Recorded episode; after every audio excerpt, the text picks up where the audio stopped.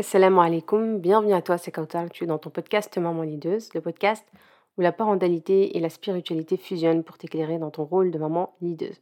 On continue donc avec la troisième clé du leadership parental, comment euh, adopter finalement cette posture qui est celle d'une maman leaduse, comment embrasser ce leadership parental avec euh, cette troisième clé que je vais vous dévoiler dans quelques instants. Mais avant, j'ai une annonce particulière à faire aujourd'hui. Je ne viens pas les mains vides dans ce podcast-là.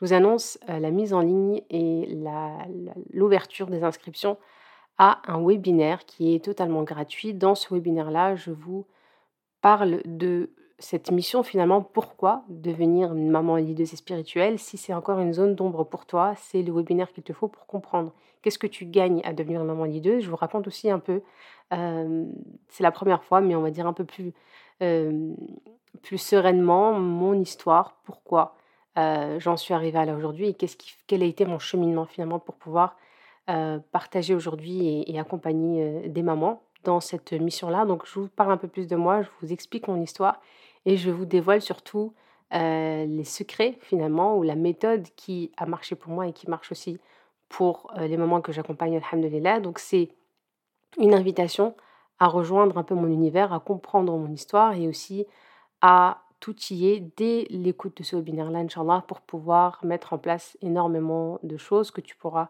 comprendre, déjà débloquer peut-être beaucoup de, de, fausses croyances que tu as qui sont faussées et qui te bloquent aujourd'hui dans ton rôle de maman. Donc c'est totalement offert et tu as accès en, un simple clic, tu indiques ton adresse mail et tu auras la possibilité de visionner ce webinaire-là en direct, Inch'Allah. Donc n'hésite pas à, cliquer sur le lien sous le podcast-là et à le partager avec d'autres sœurs, Inch'Allah, qui pourraient avoir besoin aussi de ce, webinaire, tout simplement. Ça, c'était pour l'info du jour. On continue, sinon on reprend la suite de notre série concernant les clés pour atteindre ce leadership parental. Alors, je vous remercie d'abord pour les retours concernant les podcasts précédents. Alors, j'ai eu aussi beaucoup de retours de mes élèves qui ont pris conscience de beaucoup de choses, qui se sont reconnus à travers ces podcasts-là, puisque quand on est dans la première phase de l'accompagnement, on est beaucoup plus focalisé sur la maman, et donc de comprendre dès maintenant que avoir une longueur d'avance finalement sur ce leadership et comment on adopte cette posture-là, ça permet déjà de débloquer pas mal de choses en cours de l'accompagnement. Donc, on va y aller, Inch'Allah, avec cette troisième clé. Je vous avais donné un peu euh, des indices, et d'ailleurs, je l'avais même cité dans le podcast précédent. La troisième clé, finalement, pour euh, adhérer et adopter cette posture-là, c'est la patience. Alors, la patience, malheureusement, parfois, quand elle est mal, quand elle est mal utilisée, elle peut être pas forcément, euh, elle peut être un défaut finalement, pas forcément une qualité.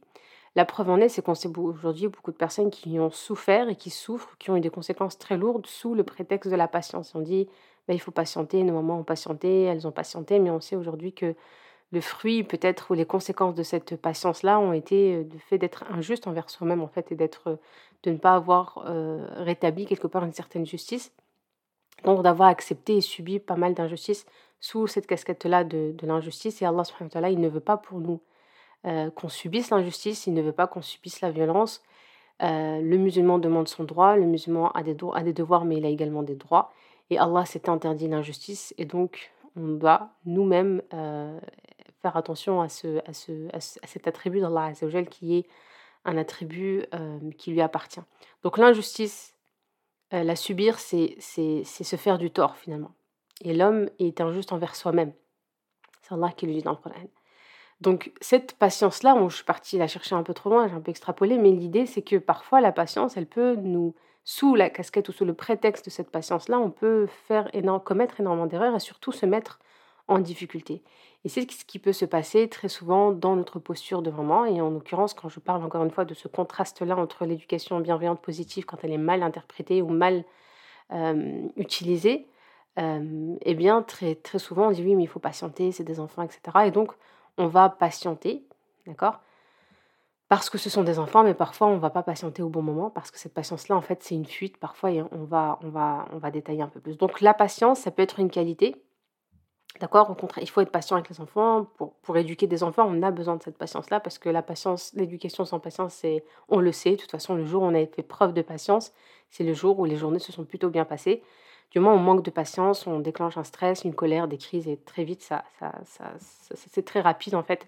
La, descente, elle, elle, se fait très rapidement. Donc, un peu de patience, c'est nécessaire, mais pas dans l'excès, parce que en fait, il faut comprendre que cette, cette patience-là, a aussi un iceberg. Finalement, je ne vais pas arrêter avec cet iceberg-là, mais cette patience-là, a aussi un iceberg.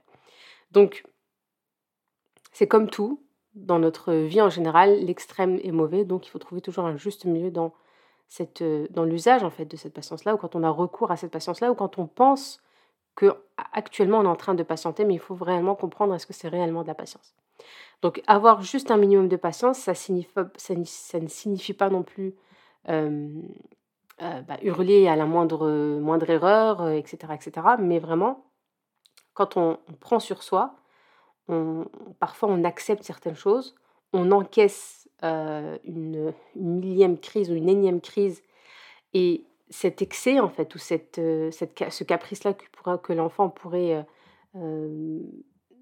déclencher, ça pourrait être des mots blessants, on va dire «Ah, je vais pas les relever parce que voilà, il faut que je patiente, c'est un enfant, ou un manque, une insolence que l'enfant aurait pu avoir à votre égard.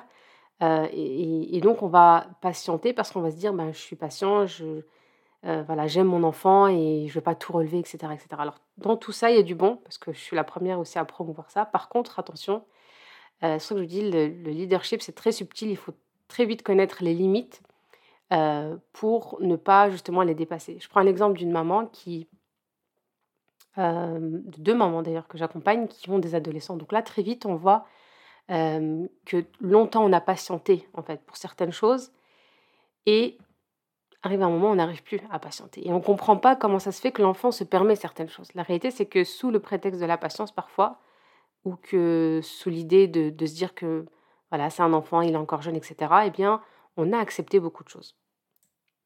La problématique c'est que quelques années plus tard, quand l'enfant va avoir un comportement excessif, donc une insolence, un manque de respect, où, je le rappelle, il est responsable de ses actes, c'est-à-dire qu'il a des anges qui notent cette insolence-là, puisqu'il est pubère. Là, à ce moment-là, il faut se dire, ok, j'aurais peut-être pas dû patienter autant ou accepter ou lui montrer que la limite, elle n'était pas aussi, elle n'était pas aussi, aussi loin, finalement. Parce que ben, très vite, euh, j'entends des mamans qui me disent, bah voilà, en fait, hier, elle m'a super mal parlé, elle a soufflé, ou il a mal parlé. Parce que j'ai le cas d'une fille et d'un garçon, par exemple. Et donc, le lendemain, quand il a essayé de juste de, voilà, de me faire comprendre qu'il n'était pas d'accord, j'ai éclaté en fait. J'ai, voilà, je suis partie dans tous les sens. J'ai failli le frapper, j'ai, parce que là, c'était trop. Parce que je me suis rappelé de ce qu'il m'a fait hier et déjà que j'avais accepté ce qu'il m'avait fait hier. Et donc c'est là qu'on comprend que cette patience-là, en fait, et il faut être finalement honnête avec, avec soi-même, parfois ou même souvent, au lieu de nous positionner franchement, de dire tout de suite à ce moment-là, stop, je n'accepte pas ce comportement-là, je ne tolère pas ce comportement-là, eh bien, on, cache finalement notre difficulté à être ferme derrière une pseudo-patience. Et d'où euh, le titre de ce podcast-là, qui est une pseudo-patience en fait. C'est-à-dire que parfois, dans certaines situations, c'est préférable de ne pas relever, d'ignorer ou de passer à autre chose. Mais ça doit rester exceptionnel. C'est-à-dire qu'on sait que nous, on a un rôle d'éducateur. On, on est là pour éduquer, c'est-à-dire améliorer le comportement de nos enfants jusqu'à ce qu'ils aient le, le, meilleur des comportements. Le prophète salem lui-même, qui était euh, l'exemple de la patience, qui était la patience en personne, qui était la bienveillance en personne, qui était parfait, qui était le meilleur éducateur, le meilleur pédagogue, comme il était en mission pour éduquer les gens, sa mission principale a été de parfaire les comportements, d'améliorer le comportement des gens. Donc, quand il fallait corriger un comportement, il le disait avec bienveillance quand il fallait, il était ferme quand il fallait, mais il ne laissait pas passer les erreurs. C'est-à-dire qu'on a l'exemple, par exemple, de euh, ce, jeune garçon qui mange dans ce plat partagé, qui ne mange pas devant lui et qui mange avec la main gauche. Le prophète Salem pourrait se dire, comme nous on pourrait faire avec cette pseudo-patience, c'est pas grave, il est petit, il comprendra, on est avec des invités, je lui parlerai en tête à tête, etc. Mais euh, non, le prophète sallam lui dit Ya Roulam, Sammillah wa. Donc il lui dit Dis Bismillah et mange devant toi. Donc il n'avait pas dit Bismillah, il, il ne mangeait pas devant lui. Tout de suite, il le corrige. Tout de suite, il lui montre l'erreur de façon euh, bienveillante, en public, parce que c'est à ce moment-là que lui veut l'éduquer, parce que c'est une occasion pour éduquer cet enfant-là, et aussi surtout pour éduquer d'autres, parce que le prophète il avait une mission, c'était de partager le message autour de lui. Donc toute personne ou tout père ou tout enfant qui était là a dû observer euh, cette scène-là pour lui aussi euh, transmettre le message, parce que le prophète nous a dit donc transmettez de moi ne serait-ce qu'une parole. Une des scènes, par exemple, le prophète a parlé et a corrigé l'enfant, il aurait pu attendre. Parfois, ça peut nous arriver, on dira, c'est pas grave, euh, bon, elle, est en train de m'afficher, en train de me taper la honte, mais quand on sera entre nous, je lui dirai. Là, l'enfant, il, assimile aussi qu'il n'y a pas de limite. Euh, et très vite, parmi les premières choses d'ailleurs que moi j'ai dû changer quand euh, j'ai fait ce travail sur moi, c'était de très vite corriger mes enfants, où qu'ils soient en fait, où qu'ils soient. Parce que je suis en train de les éduquer. Et ils doivent comprendre que les règles sont les mêmes et que le cadre c'est le même et que la posture ou le comportement il doit être bon partout. Donc même si c'est devant une tata devant un oncle, d'ailleurs au début je leur disais c'est pas parce qu'on sera devant telle ou telle personne que je ne vous corrigerai pas, que je ne vous reprendrai pas ou que vous n'aurez pas de conséquences sur vos actes. Et là très vite l'enfant il comprend qu'on est crédible et qu'il n'y a pas un double double discours quelque part. On a aussi euh, une scène qui est très touchante aussi, subhanallah, et on aurait pu se dire c'est pas grave, c'est des enfants, ils sont en bas âge, et surtout qu'il y avait un lien très très très affectif avec le prophète très beaucoup d'émotions, c'est un, lien de sang avec ses petits enfants euh, de Al-Hassan ou Al-Hussein anhuma, qui euh, dans, dans, la salle donc euh, près du prophète salem, il y avait un, panier de dates, et ces dates-là étaient réservées, étaient destinées pardon à l'aumône, à sadaqa. Le prophète salem et les gens et la famille du prophète salam, donc ses femmes, ses époux, ses enfants et ses petits-enfants, n'ont pas le droit de goûter ou d'avoir de profiter d'une d'une. Parce que c'est quelque chose qu'on peut offrir un cadeau au prophète salam, on pouvait offrir des cadeaux à la maison du prophète salam et aux, membres de la famille du prophète salam, mais euh, le prophète n'accepte pas les sadaqas. Donc, il est face à une situation où on a Al-Hassan Al-Hussein qui joue et qui, un des deux, qui va prendre la date. Donc, c'est un enfant, il voit des dates, euh, surtout à l'époque, c'est comme un bonbon, c'est comme un Kinder Surprise. Il voit, il voit une date, il va tout de suite prendre cette date-là, il la met dans sa bouche. Le prince, même à court, il prend l'enfant et il lui retire la date de sa bouche. Il lui retire la date, il, il lui enlève et lui dit kar. Donc, pour lui enlever, lui dire non, non, c'est pas bon pour toi, il faut que tu la retires. Et c'est là où il dit que les gens de, de, de, ma famille n'ont pas, n'ont pas, le, n'ont pas droit en fait à, à, l'aumône. Pourtant, c'est un enfant, il a quelques, peut-être quelques années. Euh, et, c'était, il aurait pu dire c'est pas grave, ou c'est un enfant, il comprend pas, il n'avait pas l'intention de, mais il a réagi tout de suite. Sous le, sous le, prétexte d'une pseudo-patience, on pourrait, nous aussi, dans ce cas-là, se dire ah, c'est pas grave, euh, il n'a pas fait exprès, ou il comprend pas, il est petit, etc. Donc, Attention, on ne va pas extrapoler en fonction de la situation, etc. Mais juste pour vous donner des exemples où même le prophète qui était euh, patient, euh, bienveillant, juste, etc., eh bien, ça faisait partie justement de son rôle de, de, justesse, de justice, d'éducateur, de, euh, quand il fallait agir. pareil pour tous les comportements qu'il aurait pu avoir avec Omar ibn al-Khattab, qui était très impulsif, très vite, le prophète sallam, il lui, euh, marquait tout de suite ses limites quand il fallait marquer ses limites pour que Omar al-Khattab comprenne que là, c'est n'est pas le bon comportement adapté. Et avec tous les compagnons. Donc on comprend déjà que euh, même si parfois on a envie, tout dépend d'ailleurs de l'âge de l'enfant, mais là, même dans, ce, ce contexte-là, pour vous expliquer que parfois, il faut faire attention à pourquoi en fait j'ai laissé passer ça. D'autant plus quand on a dit tout à l'heure, quand l'enfant grandit, ça commence à être beaucoup plus compliqué de mettre des limites. Donc, au lieu de me dire c'est pas grave, je vais lui pardonner, etc., vaut mieux marquer fermement une limite. Et quand je dis marquer fermement, c'est pas frapper, c'est pas punir, c'est pas, mais c'est marquer que là, ce n'est pas bon. Donc c'est un simple échange, mais c'est montrer à l'autre que là, il a dépassé une certaine limite. Donc le lendemain, on va pas attendre qu'il se permette encore une fois de dépasser cette limite-là. Donc, euh, il faut qu'on rappelle aussi que les enfants, c'est des êtres euh, intelligents qui sont très, euh, très, très persévérants, comme j'ai au moment. Attention, lui, vos enfants, ils, vont, ils sont très, très, très patients. C'est-à-dire qu'un enfant, il est capable d'aller très loin pour, pour obtenir ce qu'il souhaite. Et il peut toujours repousser plus loin la limite pour obtenir, pour obtenir pardon, vraiment ce qu'il désire. que ce soit le dernier téléphone pour un adolescent, une, une, énième part de gâteau pour, pour un petit enfant, très fréquemment, il veut avoir le dernier mot. Et ça, vous devez comprendre. C'est-à-dire que beaucoup me disent Non, mais moi, mes enfants, ils, sont, spéciaux. Moi, mes enfants, ils sont spéciaux. Moi, mes enfants, ils ne sont pas comme les autres. Moi, ils ne comprennent pas. Tant que je crie pas, ils ne comprennent pas, etc. Il faut comprendre que à ce moment-là, c'est vous qui ne comprenez pas vos enfants. C'est vous qui ne connaissiez pas comment fonctionne un enfant. Un enfant, il est très persévérant. Un enfant, il n'a rien à perdre, en fait. Lui, à la base, il part avec un nom et il se dit déjà, j'ai rien. J'ai déjà pas de bonbons. J'ai déjà pas de téléphone. Donc, ça sera pas pire, en fait. Donc, si je peux demander et, harceler, parce que clairement, ça devient du harcèlement, il hein, faut le dire, quand c'est du téléphone, je peux avoir un téléphone, je peux avoir mon temps d'écran, je peux avoir euh, euh, du chocolat, je peux avoir ci, je peux avoir ça, je peux aller là, je peux sortir, je peux... Tout ça, c'est, ça devient presque du harcèlement, parce que face à nous, on a une personne qui me montre qu'elle a encore de la patience. Donc, moi, je vais alors montrer que j'ai pas de patience, c'est pas lui crier dessus, lui mettre une claque et lui dire non non écoute arrête de me répéter tout ça, moi je n'ai pas la patience. Je peux exprimer que je n'ai pas la patience par des mots et pour lui écoute, je ne veux plus entendre cette phrase-là. J'ai dit non, c'est non. C'est-à-dire que du moment où tu continues encore à me demander alors que, alors que voilà, voilà, voilà, voilà la conséquence par exemple, ou voilà, tu n'auras pas de réponse, ou je vais t'ignorer, ou dire que j'ai préparé l'autre à, au fait qu'il n'y aura pas de changement de décision. Par exemple. Donc, il y a des enfants qui vont utiliser euh, bah, les yeux doux, qui vont avoir un beau sourire, et d'ailleurs j'ai beaucoup de mamans qui me disent, voilà, souvent il y en a un dans la fratrie qui va se démarquer un peu par ça, par son sourire, un peu séducteur, euh, un petit charmeur, et, et, donc ils vont insister euh, de façon très naturelle, et, juste parce qu'il a dit le mot d'une certaine façon, juste parce qu'il a eu un regard euh, doux, etc., il l'a dit d'une certaine manière, il nous a pris dans les bras, on va dire, bon allez, ok, d'accord, juste cette fois-ci.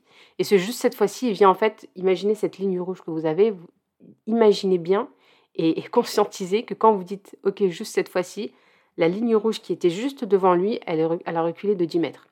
Donc si la dernière fois j'ai pris, si pour avoir ce cette fois-ci, j'ai insisté 10 fois, demain, pour avoir encore ce cette fois-ci, je pourrais insister 20 euh, fois, 20 fois plus, parce que tant qu'il sait qu'il peut y atteindre cette limite-là, bah, il va le faire. Donc il y en a qui vont insister de façon très lourde, d'autres, ils vont euh, appuyer là où ça fait mal.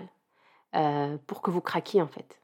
Donc euh, tu dis toujours ça et après tu nous fais jamais. Les autres ils ont toujours droit et nous on n'a pas le droit. Déjà qu'on n'a pas ça, on n'a pas ça. Déjà que tu nous avais dit qu'on ferait ça, alors on ferait pas ça. Et donc eux ils sont très forts parce que eux c'est des enfants qui comprennent très très bien leur maman ou leur papa.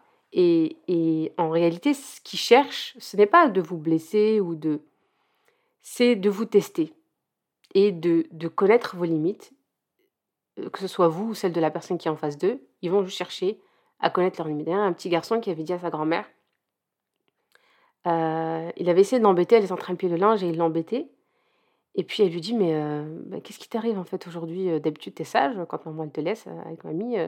pourquoi tu fais ça? Et il lui dit, je veux voir si toi aussi tu punis, tu t'énerves ou tu punis comme maman. Donc il était en train de tester sa grand-mère en fait. C'est incroyable. Il était en train de tester sa grand-mère. Euh, je vous donne un autre exemple, euh, parce que je sais qu'on aime les histoires, euh, d'une anecdote qui, qui, a eu lieu il n'y a pas très longtemps avec mon fils qui était en train d'étendre le linge.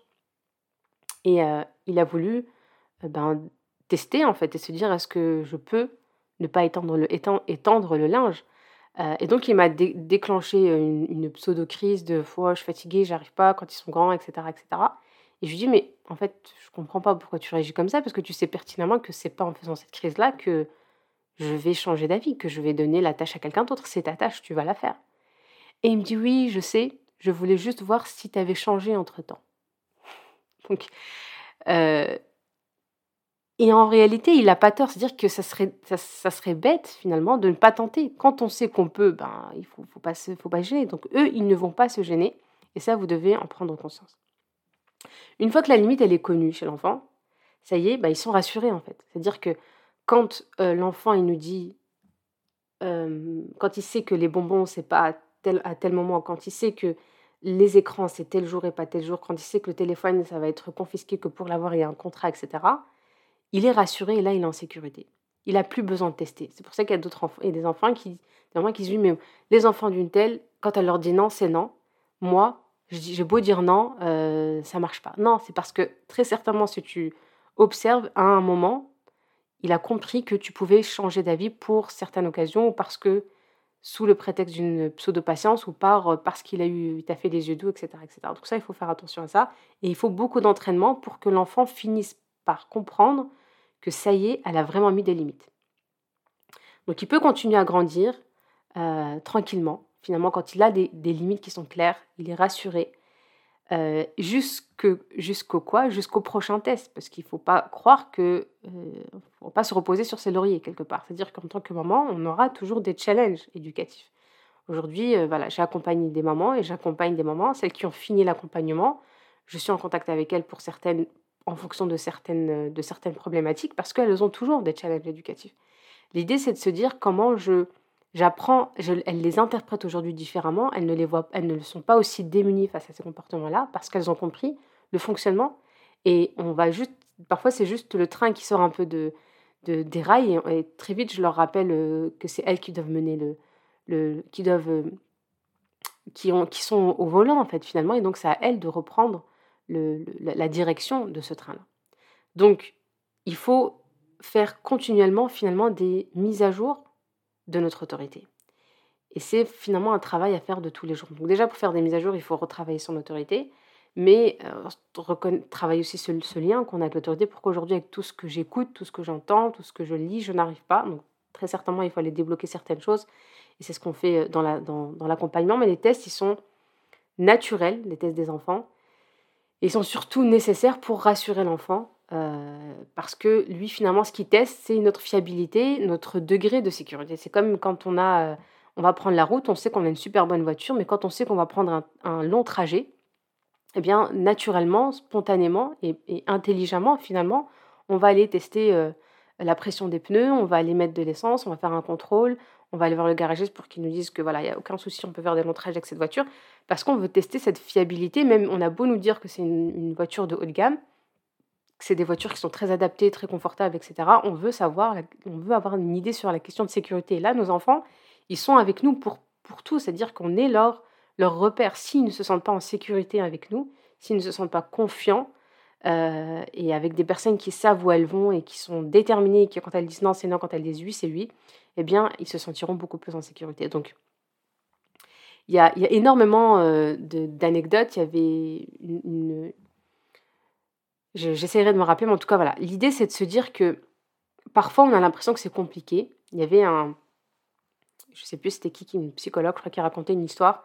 Euh, elle disait qu'à l'âge de, de, 11-12 ans de, son fils, qui était euh, un, fan de, tennis, un soir de vacances, il était prévu qu'il aille jouer à un tournoi euh, avec sa fille et son fils. Donc, il devait l'accompagner pour, euh, pour aller au gymnase. Et là, le fils, euh, elle raconte, enfin, mon fils, il était super excité, euh, on était très contente, de, moi et sa sœur, de lui faire plaisir, etc., de partager un moment avec nos enfants, finalement, avec mes enfants. Et sur le trajet, il a un comportement, finalement, de, de pré-ado, il a commencé à, faire des remarques piquantes, finalement, lancer des pics à sa mère, comme, comme ils savent très, très bien faire, apparemment, à leur âge. Et et elle dit, je, prends euh, voilà, une grande respiration en espérant bah, qu'il allait se calmer. Donc c'est là, hein, je prends mon mal en patience, c'est-à-dire, bon, c'est bon, j'accepte, j'encaisse la première, j'encaisse la deuxième, mais en fait, elle se rend compte que lui, il a surenchéri, en fait. Et c'est ce que beaucoup de mamans me disent, c'est, moi, j'ai rien dit, je me suis dit, il va comprendre, mais en fait, lui, non, il, a rajouté, je comprends pas. Et donc, elle essaye sur, euh, sur plusieurs tons, de l'humour, de voilà, de changer de conversation, de regarde, t'as vu tous les efforts qu'on fait, etc. Essaye de voilà, de. Mais en fait non, l'enfant il continuait, il continuait, il continuait. Donc il est, il a, il a finalement clairement dépassé euh, les limites. Donc quand elle dit il a dépassé les limites, c'est finalement ses limites à elle. Euh, donc prendre conscience que les limites, chacune d'entre nous a sa propre limite, c'est-à-dire qu'il y a des parents euh, qui peuvent accepter un, un c'est toujours pareil avec toi, euh, mais tu m'énerves, laisse tomber, euh, voilà, toutes ces choses, ce genre de choses, on se dit, mais est-ce qu'elle parle vraiment à sa mère? Donc, euh, pour moi, si vous êtes dans cette posture-là, il faut clairement mettre un vrai stop et faire un vrai travail sur vous. ne pas accepter ça. C'est pour moi, une maman musulmane ne peut pas accepter ça, ni pour elle, ni pour son enfant, parce que on éduque nos enfants pour les amener vers Allah Azzawajal. Et là, on sait très bien que c'est faire fausse route. Il n'y a pas de baraka dans leur vie s'il n'y a pas de bonne relation avec leur mère. Un enfant qui se permet de parler comme ça à sa mère, il a un gros travail à faire sur lui. Donc, ça, c'est ses limites. On parle d'une femme qui n'est pas musulmane, donc qui a des limites peut-être beaucoup plus poussées que nous. Même si aujourd'hui, malheureusement, il y a, les limites, elles sont, elles sont très troublées, très faussées chez beaucoup. Donc, on se rappelle que nous, notre limite, c'est uffin, wala uffin, wala Donc, du moment où votre enfant souffle, il a dépassé la limite, pas notre limite, il a dépassé la limite d'Allah. Et Allah dans le Coran explique les conséquences de ceux qui dépissent hudud Allah, les limites d'Allah. Donc, faire attention à ça. Il dépasse les limites, et donc elle se dit, euh, bah, je je je peux plus continuer, c'est pas possible. Alors qu'à un moment, elle dit, bah, je fais demi-tour en lui disant, euh, bah, je sens que, tu as été trop loin en fait dans, tes propos. Donc, euh, bah, tu joueras pas au, tennis euh, au ping-pong, je sais plus, ce soir. Et elle dit, quand elle a raconté cette histoire, elle dit, j'étais brisée en fait, c'était dur. D'ailleurs, il m'est arrivé une même anecdote, peut-être qu'elle l'entend ce podcast-là, avec une sœur qui avait manqué de respect à sa mère tout de suite, elle a dû mettre en place une conséquence quand on a parlé. Et elle me disait, c'était avant, c'était très très douloureux pour moi, donc je craquais parce que j'avais mal au cœur pour eux. Et donc elle me disait, il faut que je fasse preuve de, dureté et en même temps de rahma. Et je lui dis, mais en fait, c'est dans cette fermeté-là qu'il y a de la, rahma. Elle, est là, la rahma. Il ne faut pas dissocier cette fermeté de, de la miséricorde. C'est par miséricorde qu'on est ferme avec nos enfants. C'est parce qu'on veut qu'ils soient avec nous au paradis qu'on leur met des limites pour ne pas tomber dans la désobéissance des parents et l'insolence. Donc, elle lui dit, et elle exprime bien que c'est douloureux. Donc ça, je le dis pourquoi je raconte cette histoire, parce que la réalité, c'est que c'est douloureux de voir euh, un enfant euh, qui assume les conséquences de ses actes. C'est douloureux. Et c'est là où on est sur le bon chemin. Quand tu commences à voir que il y a des conséquences qui sont un peu difficiles. On sent qu'il est frustré, qu'il n'est pas bien, il est triste, il est peut-être anéanti, mais on sait pourquoi on l'a fait. C'est quand on sait pourquoi on l'a fait, donc ça c'est important d'être accompagné pour ne pas repousser chemin très rapidement. Et eh bien là, on se dit, je suis sur la bonne voie, je suis en train de l'éduquer en fait. Et elle le ramène à la maison et elle repart avec sa fille jusqu'au gymnase parce que sa fille avait aussi quelque chose. Elle joue avec elle euh, son, ses parties de, sport et euh, et elle dit J'ai ressenti de la culpabilité et de la tristesse. Parce que cette sortie, elle était prévue depuis un moment. On, a tout fait euh, toute la semaine. Vous voyez, comme ça, quand on ira là, on ira manger là. Et puis après, on, ils étaient à trois en train d'imaginer cette scène-là. Mais au fond, ce qui, ce, qui, ce qui prime en fait sur ce ressenti-là, et c'est ce qu'elle m'a dit exactement à ce moment-là, c'est que c'était douloureux de l'avoir pleuré, de voir, etc. C'est que non, en fait, ce n'est pas possible de laisser passer ça et de faire semblant qu'il n'y a rien eu. C'est comme avec... Euh, pareil, on a, la, même sœur, on a dû annuler euh, une fête d'anniversaire, on a dû annuler euh, avec, une autre, avec un autre enfant un tournoi de foot, etc. Parce que bah, c'est pas possible en fait de laisser passer ça. Et ça te fait beaucoup plus de mal de, de, de, dire oui alors qu'il a mal parlé, parce que le prochain écart, imaginons que cet enfant-là soit parti à son tournoi de tennis, si le soir il était rentré encore plus ingrat, fatigué, qu'il n'aurait pas voulu manger, qu'il n'aurait pas voulu débarrasser la table, ça aurait été une crise de, trois heures. Elle aurait euh, été déçue pendant le tournoi, après le tournoi, la soirée, il aurait gâché peut-être tout le week-end parce qu'on ne lui a pas mis de limite à cet enfant-là. Et donc, c'est c'est pas dans l'esprit de euh, dans le sens où il a dit il a dit ça on va dire qu'il a dit, euh, euh, je ne sais pas exactement comment il a, il a manqué de respect à sa mère, et elle, elle dit, je ressens que ce n'est pas euh, tolérable. C'est-à-dire que pour moi, ce que je ressens, c'est que ce n'est pas tolérable, c'est pas quelque chose que je peux accepter, alors je vais poser ma limite. Donc chacune d'entre vous aujourd'hui doit se poser la question de qu'est-ce qui est tolérable pour moi et qu'est-ce qui ne l'est pas. Ça peut être déjà un, bon début, et attention à votre niveau de tolérance, mais ça peut être quelque chose que vous pouvez faire en seul, et après peut-être quand vous serez accompagné, vous verrez peut-être que votre niveau de tolérance est soit peut-être trop bas, soit trop haut, mais sachez au moins quel est votre niveau de tolérance et comment vous pouvez poser cette limite-là. Parce que d'autres parents pourraient, euh, dans, cette situation, penser que c'est rien, c'est pas grave, il, a, il va à l'école toute la semaine, c'est son seul moment où il souffle. D'ailleurs, c'est ce que j'entends beaucoup. C'est le seul moment où il souffle. puis c'est de son âge. cette fameuse phrase que maintenant je bannis moi aujourd'hui, c'est un ado. Je ne voudrais même plus qu'une d'entre vous continue à penser à ça. si vous écoutez mon podcast régulièrement et que vous, voilà, que vous vous formez dans ce sens-là, c'est parce que c'est un ado qui ne doit pas réagir comme ça. C'est-à-dire que la, la, donne, elle est totalement inversée dans notre spiritualité musulmane. Il faut vraiment, vraiment l'incarner, encore une fois, le conscientiser. Donc ça, ça peut être des actions qui nous laissent penser qu'on a une pseudo-patience. C'est pour ça que je disais l'autre fois, je crois dans une capsule Telegram, que beaucoup disent « je suis trop dur avec mon enfant ». La réalité, c'est qu'elles sont trop gentilles avec leurs enfants. Ça, c'est ce qu'on découvre en fait dans l'accompagnement. Donc, souvent, on pourrait se dire ça, c'est un ado, il a passé toute la semaine, il a eu des bonnes notes cette semaine, il, m'a beaucoup aidé, il était plutôt agréable, ça s'est bien passé. et en fait, en gros, c'était la carotte de toute la semaine. Donc, il a, il a très bien fait ses devoirs cette semaine, il a très bien, il a vidé le lave-vaisselle sans chipoter. Je peux fermer les yeux sur ça. Mais il faut comprendre que tout ce qu'il a fait en, parallèle, c'est c'est normal. Il n'a il a rien fait d'extraordinaire, il a juste eu un bon comportement et c'est comme ça qu'on doit être en tant que musulman. Donc, pourquoi pas? Si, si c'est ce qui nous correspond, si, si on a envie de continuer à subir ces scènes-là, on peut adopter et penser ça. Mais ce qu'il faut se dire, c'est, c'est qu'il faut respecter son ressenti et ne pas confondre ce qu'on aimerait vivre euh, avec notre ressenti. Donc, dans l'absolu, on aurait tout le monde préféré qu'on aille à trois au tennis et que les soirées ne soient jamais annulées, que nos enfants ne soient jamais punis, qu'il n'y ait jamais de conséquences. Mais là, à ce moment-là, cette, femme a fait le choix de s'écouter et ça, ça a eu des conséquences positives finalement. Parce qu'au retour, elle expliquait que euh, au lieu de trouver un garçon qui, boude et qui pleurniche, comme, euh, comme ce à quoi elle s'attendait finalement, y a ce que tout le monde pourrait s'attendre, eh ben, elle a été surprise que son fils, il, était, euh, il s'est excusé. Et parce que en fait, finalement, elle est allée au bout. Elle n'a pas cédé et elle a dit stop, là, c'est trop. Elle a marqué un, bon stop. Et au fond, tout le monde finalement a expérimenté ce genre de situation. Et, quand on, connaît un recadrage ferme, eh bien l'enfant il devient finalement beaucoup plus adorable et beaucoup plus simple, et la relation devient euh, beaucoup plus apaisée sereine. Donc, ça peut être épuisant, ça peut être pénible, euh, ça peut être parfois même déprimant de devoir euh, sans cesse recadrer. Et je sais parce qu'il y a beaucoup de mamans quand elles sont avec l'adolescent et dernièrement, et si elles m'écoutent, je les félicite encore pour tout le travail qu'elles font parce que ça demande beaucoup de recadrage au début parce qu'on a laissé passer beaucoup de choses. Ça, parfois, ça peut même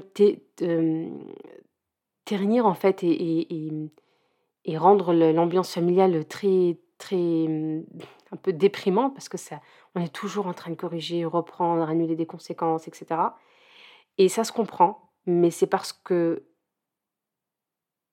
on doit encore parler finalement d'autres ingrédients qui sont indispensable et ça va être la suite, Inch'Allah, du prochain podcast là. On doit garder cette patience en tête, mais il y a encore un ingrédient qui est indispensable à toutes les limites qui, sont, qui ont été posées. C'est, ça sera Inch'Allah la quatrième clé qui est la compassion et on en parlera Inch'Allah dans le prochain podcast. Voilà, c'est tout pour moi. N'oubliez pas d'écouter euh, votre webinaire là, Inch'Allah, juste après, d'y accéder, de profiter de ce webinaire qui est totalement offert, Inch'Allah. J'espère que ce podcast vous aura été utile, que vous allez pouvoir passer à l'action. Si c'est difficile pour vous, n'hésitez pas à réserver un appel. Tout le travail d'accompagnement est basé sur ça et de façon très personnalisée. Donc euh, ne procrastinez pas plus que ça. D'ailleurs, je pense que je vais faire un podcast aussi entre-temps sur la procrastination. Euh, Qu'Allah vous préserve. Pensez à moi dans vos invocations et je vous dis à très vite, Inch'Allah. Assalamu alaikum wa rahmatullahi ta'ala wa barakatuh.